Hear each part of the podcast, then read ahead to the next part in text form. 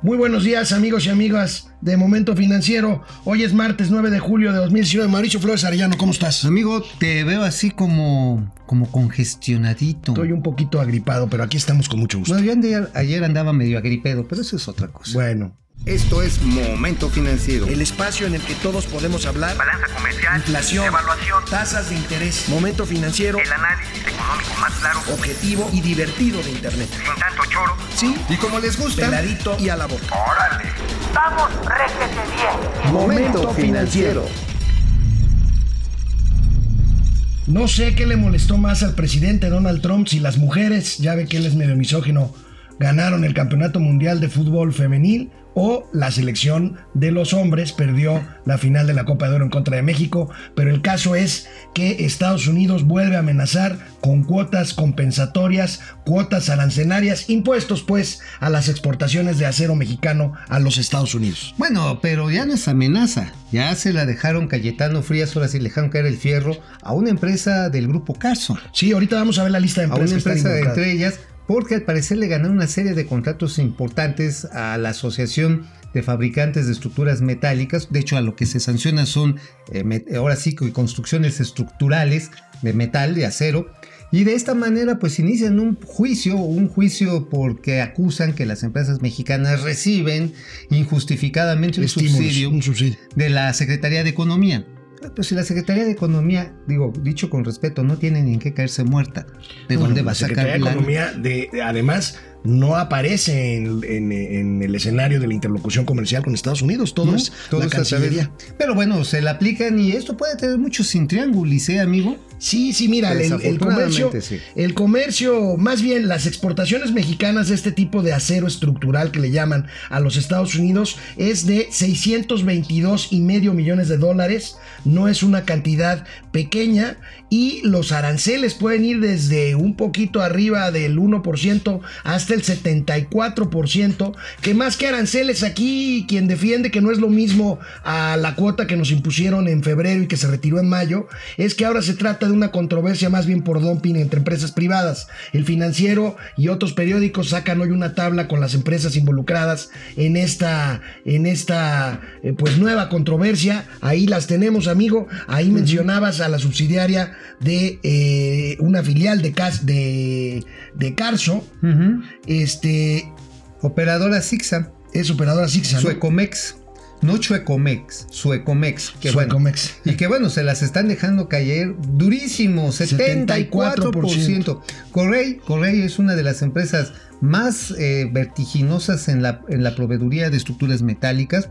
Y bueno, también ahí tenemos a, a Proacero Pellisari.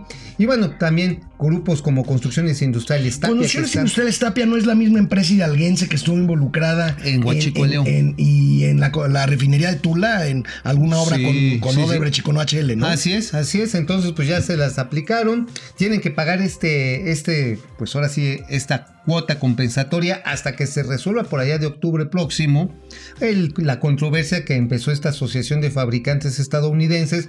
Porque a final de cuentas aquí el asunto más relevante, más relevante es que pues se va a meter en medio de la renegociación del bueno, más bien en la aceptación o no aceptación en este momento del el acuerdo comercial México-Estados Unidos. Esto Canadá. contamina sin duda la negociación, ¿no? Ah, no, aunque, sí, sí. aunque bueno, el presidente López Obrador asegura de que no tiene nada que ver.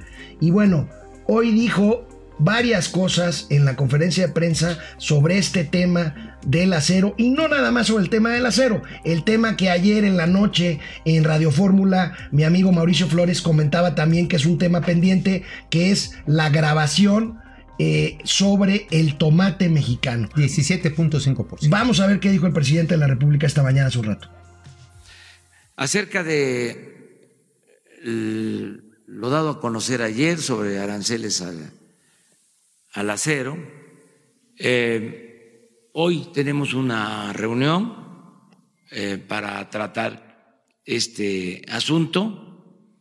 Eh, Jesús Seade, lo que me informa es que es una medida distinta a las que se han aplicado o a la amenaza de aranceles que eh, se presentó hace unos días.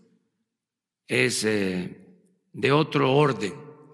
Sin embargo, eh, vamos nosotros a atender este asunto. Ya estábamos eh, viendo lo de el tomate, que ha pasado tiempo y se afecta a los productores nacionales.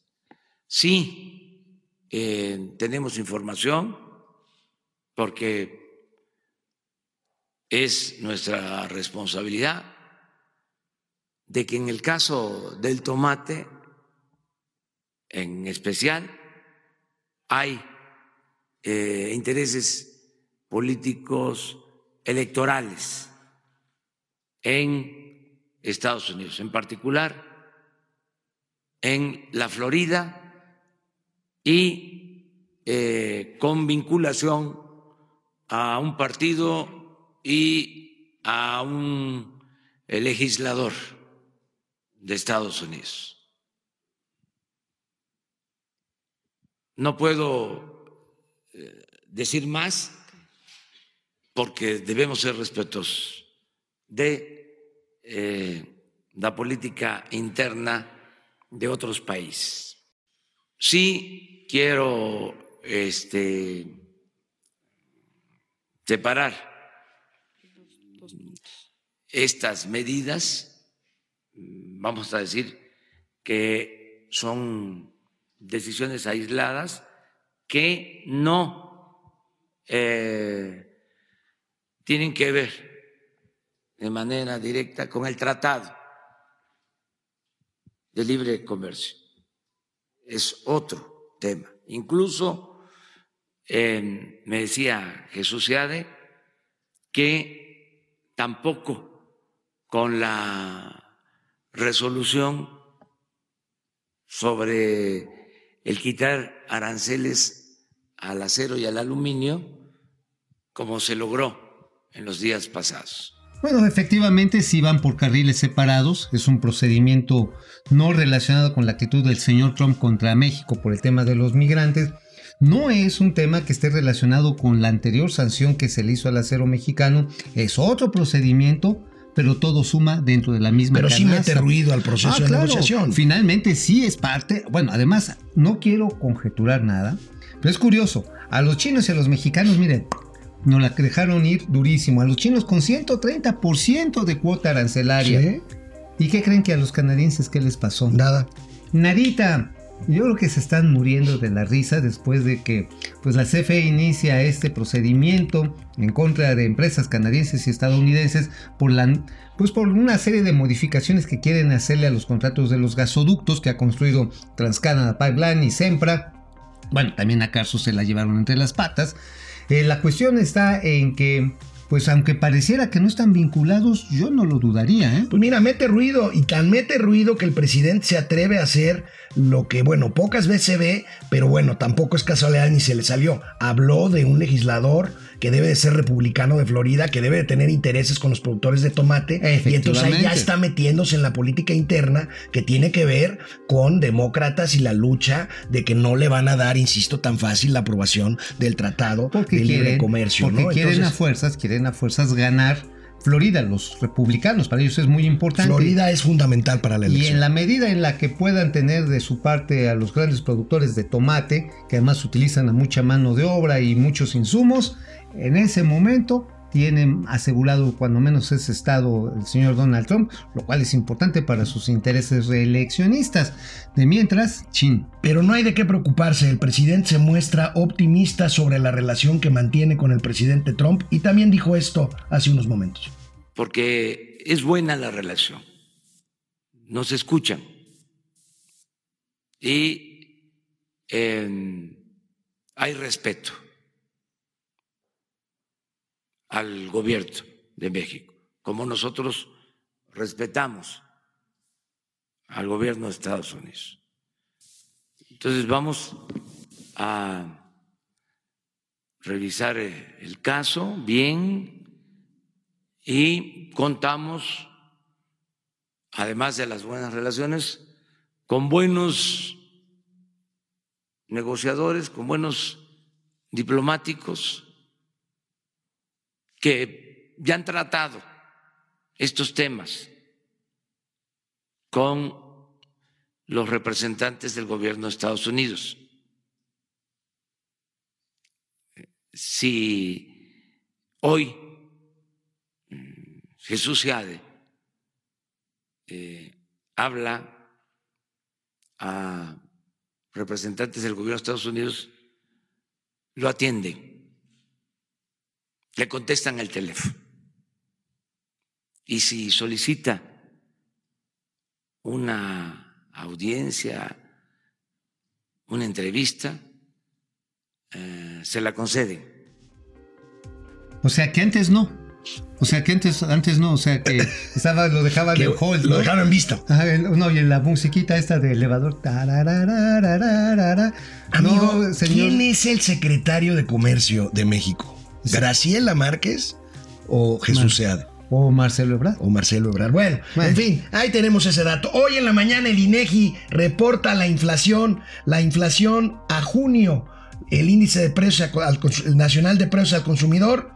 Eh, pues la inflación ahí va, ahí va, baja el nivel de 4% anual, ya está en 3.95 anual, con un incremento mensual entre mayo y junio de 0.06%. Te estás viendo ahí muy está. neoliberal, ¿eh? Muy neoliberal. No, ahí pues está. sí, no, claro, se está bajando, pero pues se está muriendo el cuaco. O sea, Se no está está pues si no está comiendo, pues no, los precios no se dinamizan. Cierto crecimiento de precios siempre va asociado con el crecimiento económico, que hoy no tenemos.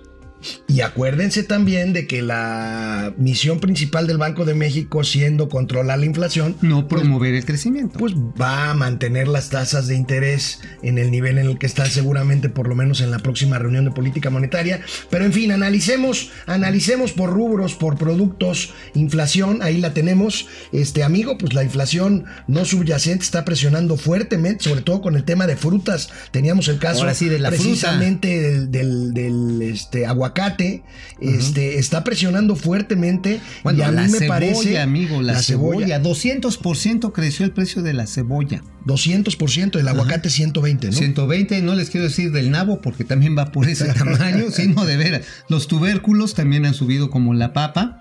Ah, sí, Bueno. sí dice nuestro productor que la berenjena él hace el consumidor más o menos este Acuérdense que la inflación no subyacente es aquella inf- inflación de productos que están más sujetos a vaivenes y a grandes alzas. eh, generalmente o bajas en su caso son volátiles ahí tenemos también la parte de los energéticos con una variación importante eh, en la inflación como sucede con los productos agropecuarios fu- fundamentalmente con frutas y verduras. Pecuarios y, y frutas y verduras son los que están más presionados, en tanto que pues, los energéticos ahí traen su precio y las tarifas autorizadas por el gobierno. Cuando agarran que te suben el predial, que te suben... este, 3.74% de, Sí, de entonces incremento ahí- anual. ahí- ahí las presiones ahí están encima.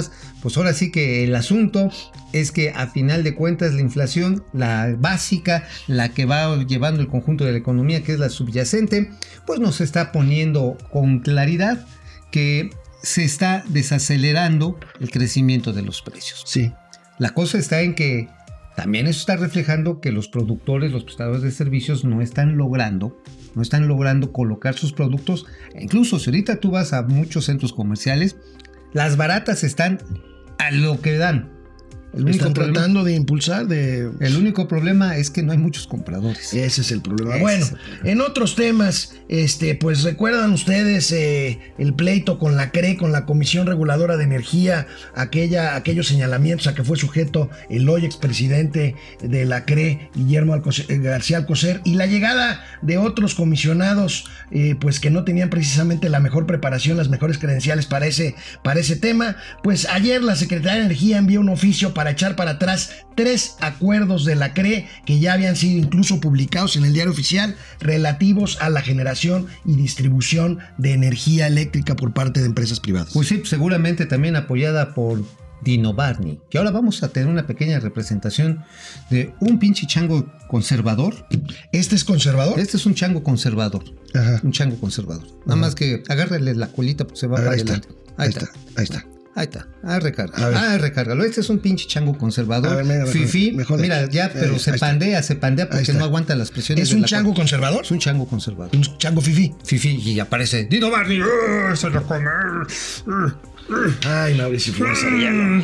Tú también Bueno. eres conservador. Bueno, bueno, bueno, Aquí, bueno. digo, es- es- ya lo estamos poniendo aquí a Dino Barney de asesor de la secretaria Rocío Nale. Cada vez hay mayores señales de que el señor Barney o el señor Barclay y la señora Nale pues están tratando de echar para atrás esta participación de empresarios privados en la generación de energía y en la explotación y distribución de la misma. Sí, Efectivamente. Sí, sí, dice que sí, que efectivamente el tema es echar pa' Juárez a esos pinches changos conservadores que explotaron Híjole. los fluidos nacionales. ¿Verdad que sí, Dino Barney? Hijo de la- Espérate, hijo. Bueno, bueno, ya para terminar, querido amigo Mauricio Ya. Flores Arellano, recuerdan ustedes que hay muchas construcciones en la Ciudad de México, eh, hay muchas construcciones detenidas, la obra está detenida, hay revisiones según esto de la reglamentación. Pues esto ya está cobrando factura en el empleo. Hay un estudio que publica hoy el periódico Reforma, en el cual establece que la pérdida de empleo en la Ciudad de México por estas obras suspendidas es de alrededor de 36 mil plazas Oye, de este trabajo. Es tan cabrón que se robó mi celular y me lo regresó a mí, ¿eh? Ah, bueno, entonces es como un este. Un Robin Hood. Un Robin Hood. Más o menos. Pero bueno, hablando... pues, 36 mil puestos menos de trabajo por el tema de la construcción. A ver, el tema aquí en este asunto es que se suspendieron los permisos de obra porque no ha habido una renovación de lo que le llaman la reglamentación y los, eh, ahora sí que los candados para el desarrollo de polígonos urbanos. Esto en la Ciudad de México ha implicado que prácticamente no se haya vendido, porque no se ha construido ninguna casa, casa habitación nueva. Y esta y esta actividad representa nada más ni nada menos que el 11% del Producto Interno Bruto de la capital. ¿A qué está esperando la señora Claudia Sheinbaum? Que por cierto ya tiene novio, ¿no? Eh, pues es lo que decían ayer y anda con el tema del robo de celulares. Me parece que es más relevante ahorita el tema de la inseguridad y el tema del desarrollo inmobiliario. Sí, claro, el tema de la inseguridad sí está rudísimo y parte Bueno, de ello se debe a lo Tenemos comentarios, amigo. Julia León, es temporada, diría el peje. Ah, no sé a qué se refiere. ¿Es temporada de dinosaurios o qué? Te- Temilo, Temilo Aviña Zamora, ya, ya fácil que se bajen los canzones otra vez. Bueno, ¿Quién yo? no sé. Bueno, Aurora Jarillo Ibarra. Hola, ¿cómo estás, Aurora? Como siempre, Tigrito siguiéndonos. Feni Alba, Ferni Alvarado, me das ansias. Bueno, yo, yo quiero que termine el año para ver quién tiene la razón. Ven tan tranquilo al presidente López Obrador, me da no sé qué, no sé si creerle a él o a las calificadoras. Bueno, pues no se trata de un acto de fe, mi querido Ferni, se trata de indicadores, se trata de cifras, ¿no? Se trata de hechos y bueno, viene el plan de negocios de Pemex. Vamos a ver cómo nos va. Jorge Paniagua, jajaja, Dino Barney. Muy buenos días. Saludos a ambos, o sea, a Mauricio y a Dino Barney. Yo, yo para pura Barney. Bueno, amigos y amigas de Momento Financiero, nos vemos mañana, ya mitad de semana de este verano que empieza. Nosotros tomaremos algunos días, pero ya les avisaremos cuándo. Eh, pero mientras tanto, nos seguimos viendo y escuchando por aquí. Amigos, Claro que sí. Dice Dino Barney que nos vemos que con mañana. gusto. Vamos, réjete bien. Momento financiero.